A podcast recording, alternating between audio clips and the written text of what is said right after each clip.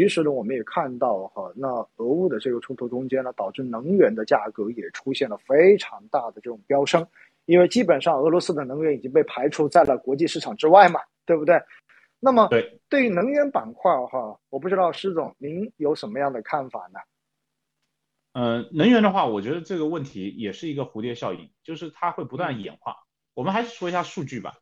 像俄罗斯刚才讲的这个问题啊，它的整个这个呃油的产量，就原油的产量大概是呃每天一百万桶左右吧，也就是大概百分之十。呃，然后这个呃这个量的话啊，呃每天是那个呃一亿除以十，大概一千万桶左右，就是这样一个一个水平，大概是百分之十不到一点，百分之九点多。然后它还有一个关键就是气这个东西，因为欧元是就是气是用欧元计价嘛。它每年是给欧元是欧洲是地区是一千三百万立方米的这个这个气天然气，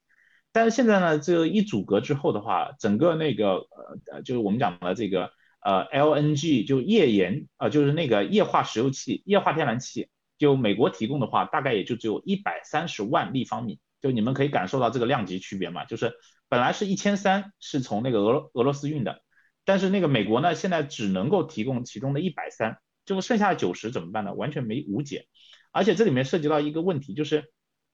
液化天然气这个东西呢，它要转成这个这个天然气，它实际上要有一个转换的一个概念，因为你本来天然气你直接一烧，你就直接变成了能源嘛，但是液化的话，你要先把它变成气，然后这个转换，比如说你在欧洲，你从西班牙开始进这个港口，然后把这个液液体的东西，然后先运进港口。你在德国的任何一个港口，然后你去做排这个装卸，然后开始再转换，单纯一个转换的概念，它就审批环保就需要两年时间，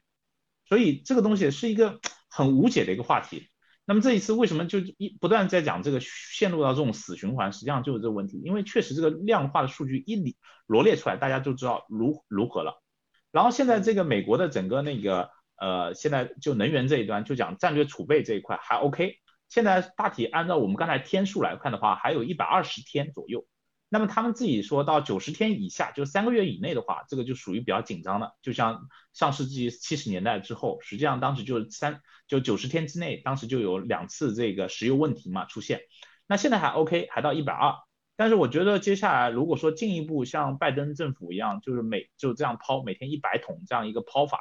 呃，再抛个一点多亿桶，我觉得。我觉得这个东西也会逐渐显现，所以我觉得它是个渐进式的一个蝴蝶效应。总而言之，就是呃，目前这个大命题呢，跟我们刚刚在讲讲资源其实本质都一样，就是在长期的这个资本开支的这个呃减少或累积的这个减少的背景当中，实际上你要突发性的出这么多的这个供给端很难，而且现在遇到问题呢，就是它不像二十年前大家互相的这个信任感很强，所以你的物流很便捷。那么对于物价来说，物价来说实际上。它也有一个利率的问题，就是我们的所有的货币啊，它实际上在过去二十年时间里面，基本上是围绕着我们的面值、我们的利率、我们的汇率三者来去决定最终实际这张钱是值多少钱。就你要跟老外去换多少价格，然后你自己利率是多少，你的面值是多少。还有一个东西呢，我们一直没用，就是物价这个东西。就像过去的二十年时间，我们从来没有听过以物换物这个事情啊。啊，当然，现在那个上海，我感觉可能有以物换物，这个就是大家已经开始感受出来这个这个力量了。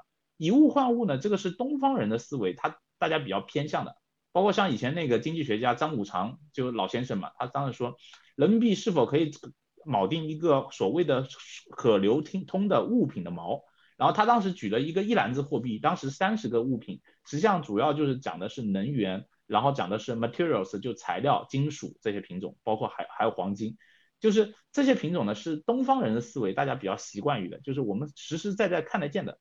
然后西方人呢，他们是过去四十年时间里面，他们习惯的就是我们讲的欧元美元化，就是信用货币体系。所以现在也是在两种之间在不断的去挪移，到底是哪个成分更大？那现在最后的这个表征结果，实际上我们可以看得出来，就是。所有的这个物流其实都在变缓慢，因为大家都在选择一种更低效的这个这个无奈，选择一种低效的路径去运东西。那你没办法，那你物流代表什么呢？物流实际上就代表商品这个货币，商品本身也是一种货币，因为你可以去换嘛。商品这个货币里面的利率利率，那比如说利率价格越高，你是不是商品就越贵啊？你的你的钱就越贵嘛，因为你的那个远期的这个这个价值量在含在里面。那相对来说，你的运运输的路径越越高以后，你是不是物价就越高啊？实际上特别容易理解。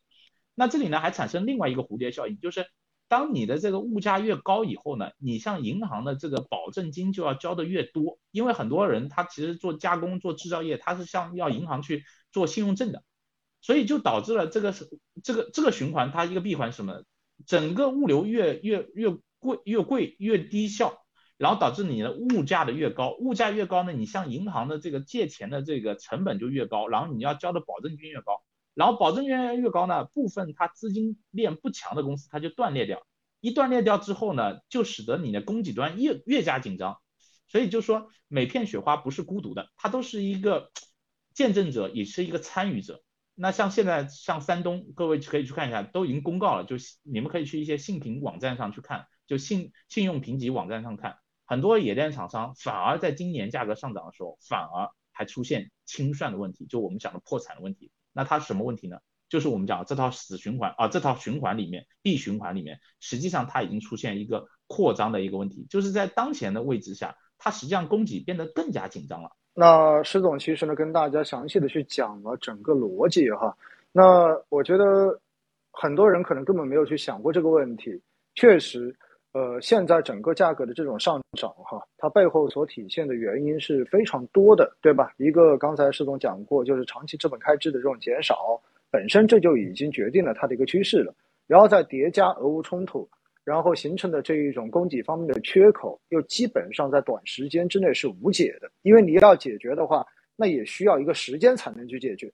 那么。这些呢都会是不断的推动着这些价格，然后往上，因为你供需是有这一个铁定的缺口在这里的。另外呢，呃，因为疫情的原因，又导致本身这种运输的成本可能一直都比较高，因为它比较低效，到最后呢又推动了整个价格的这种上升。而重要的是呢，价格上升到最后你会发现，可能它会又会影响到相关的这一些企业的话呢，在呃。做这一种融资的时候，然后包括在银行中间的这种保证金，它又要提升，那么提升之后进一步再推高价格，所以最后呢，你会发现它就是一个不断的往上面添柴加火的一个过程，所以推的这个价格越高，而且重要的是价格越高，这个循环就会继续的再循环下去，直到最后的话可能不堪重负，有一些东西就断掉了。而且呢，在最近这段时间哈，也有一种说法，其实就是因为，呃，大宗商品这种价格的上涨，导致有很多的企业需要去补保证金，也造成了资本市场上的这种流动性多多少少的话是受到了一些负面的影响的。那么，今天听完施总这一分析之后，我觉得多多少少可能还真的算是有一定的这种逻辑支撑的啊。那其实这一说下来之后呢，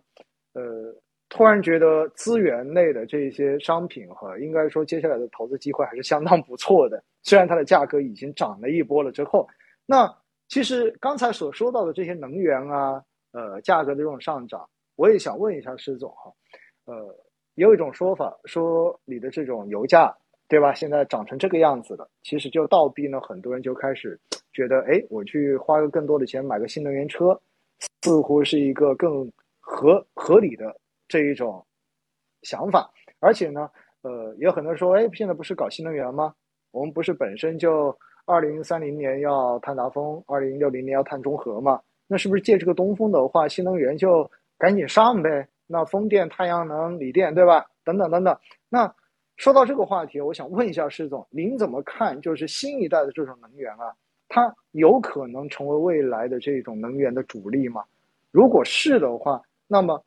他们在未来的这种长期投资价值，是否应该说是大家可以一直去坚定的去追随的呢？好的，呃，新能源的话，我是一个非常坚定的这个拥趸者，我觉得接下来肯定是往这个方向去做的。就呃，最近马斯克在那个 Twitter 上，他有一个话题啊，他讲的特别有意思。他说，大概一个兆瓦，一个兆瓦的这个这个这个面积啊，大概对应的是多少的这个这个。呃，硅片的这个面积，然后它大概推算出来整个这个呃沙漠需要多少的这个硅片，然后最后可以满足人类的需求。然后我按照这套逻辑呢，自己去算了一笔账，也可以跟大家分享一下，最近挺有意思的。就是大概一个千瓦，一个千瓦大概需要的这个面积呢，大概是十平方公里。因为太阳能整个直射，它是按照百分之二十的转换率，你有一套公式的。呃，一个 G 瓦，一个 G 瓦大概相当于就是十的三次方的，呃，十的六次方的这个千瓦嘛。也就是说，十平方米乘以一个十的六次方的这个米，也就是一百平方公里啊平啊一百万平方米就可以了。那以此来倒算，中国现在每年是七点八万亿度电，大概累积，如果按照太阳能这个这个呃八这个，比如说沙漠地区每天有八小时的直射，不像这个呃内陆的这个这个分布式光伏可能就三个小时嘛。我们要按照八沙漠的八个小时来折射的话，那么中国现在七十二万平方公里的这个沙漠只需要百分之一百分之一，我就可以就铺满了这个硅片。我就完全可以承纳中国一年全部的需求量，所以沙漠是个宝贝啊！就中国的这个几大沙漠，像那个呃新疆的这几个大沙漠啊，对吧？腾格里啊这几个沙漠，它是个宝贝啊，因为它这个这个这个量级跟我们讲的这个电力实际上太如此了。然后之前那个比亚迪王传福总他一直喜欢讲三个七嘛，就是说中国现在百分之七十的这个能源就是我们的这个油嘛，全都靠进口。然后这个百分之七十里面的百分之五十，全都百分之五六十吧，全都是用在汽车上面。然后这个百分之七十，它是通过那个马六甲海峡来去去去做的。等于说，你全世界地图按照那个流量图，就那个 flow，然后一一看的话，实际上动态那个 flow 是非常可怕的，因为所有的这个你包括红海，然后包括这个南美所有的这个这个这个流啊，就是石油流，全部是通过马六甲海峡百分之七十。只有像俄罗斯啊、哈萨克斯坦，包括像一些越南，是从我们南海地方，就那只占了百分之三十，所以这个东西它一定要去改变的，不改变的话，还涉及到安全问题。我觉得这个大方向上一定如此，而只要新能源沙漠里面有百分之一的量，那么你就可以完成这个这个这个转换。所以我觉得大方向上一定会如此。那么最近的一些异议的声音是什么呢？就是因为新能源涉及到光伏、风电，它整个这个这个间歇性，所以你必须要设一个储能的问题嘛。那么现在储能没跟上，然后需求端一下子有爆发，比如说你一个一年四季，你春天不怎么用电，但是你到冬天你取暖你是一定要用电的，所以它有一个小小小的这个错配，那这个时间错配呢，就使得了有些人他就怀疑这个事情，或者说放缓，包括像最近那个呃这个德国说出来就是回到一些旧能源，一些一些声音也出来，但实际上势不可挡，就是它只是一个小波动而已。呃，这里呢，再给大家分享一下，因为上个礼拜那个马斯克他那个呃，就 Cyber 工厂，就是他那个 Austin 的总部嘛，他 Rodeo 里面他讲了一个话题，他不断重复。实际上在上个礼拜他去那个加拿大开那个 TED 那个会也在讲这个话题。他说，全世界所有的全世界所有的这个电啊，就接下储，你必须要储备嘛，你储备下来的话，这种储能你才可以把这种间歇性的这个这个这个电，然后你储备下来，你还可以变成我们肯定是持续性用电，你不可能说啊这个电。然后这个这个时候风快，然后你就快大一点电量，然后风没有的话你就没有电，那肯定是要储备。然后马斯克说什么话题呢？说这个世代他自己统计完之后，全世界所有所有的这个电池的量，你必须要达到三百个 t 瓦时。三百个 t 瓦时什么概念啊？三百个 t 瓦时就是三百，就我们讲的是千瓦时嘛，十的六次方是这个。千瓦时是 G 瓦时嘛，十的九次方才叫 T 瓦时，然后三百是十的十一次方的千瓦时，这个才叫这个三百个 T 瓦时。然后这个三百个 T 瓦时，如果我们用这个里面的这个需求量，比如说像锂啊、像铜啊这种品种来说的话，因为它的那个导电就需要铜嘛，然后跟电子的互换就需要锂，每个品种大概大概一千瓦时对应的是零点七公斤的锂或零点七公斤的铜。所以你三百个 t 瓦时一层的话，大概需要两亿吨的级别。两亿吨什么概念啊？就是全世界现在一年的铜的量是两千四百万吨，锂的量是七十万吨，这个就是差距，这个就是差距。所以我说这条路一定会走，而且这个这个路它只会越走越快啊。嗯，明白。其实听了施总这一测算的数据之后，哈，突然之间我们对于新能源。未来的这种发展的路径，应该说有了一个比较感性的这种认知。因为平时一说的话，大家更多的说的是一个，就是哎，感官上面觉得这条路啊如何如何如何如何，这是个趋势。但是到底它是怎么实现的？可能过往呢，很多人并没有仔细的去想过。但是呢，施总这一说之后，我觉得大家印象会很深。比如说，哎，他要用到多大的这种沙漠面积，对不对？那么从这一点来讲的话呢，我国肯定是没问题的。那么，唯一现在可能要解决的问题是什么呢？解决的问题就是这一个，确实发电跟用电之间的这种错配，到底如何通过储能的方式来解决？但是呢，这个方向肯定是坚定不移的。所以站在这个角度上面来说呢，其实又回到了那个观点，我们对新能源未来的这个发展，应该说都还是抱有比较强的这种预期跟信心的，对吗？短期的这种波动，在某种程度上面很正常，因为没有任何的投资项目。它永远都是一条直线往上涨的，总会在某一段时间可能涨得过快，超出它现有的这种价值。那么最后呢，还是提醒大家哈，真的就是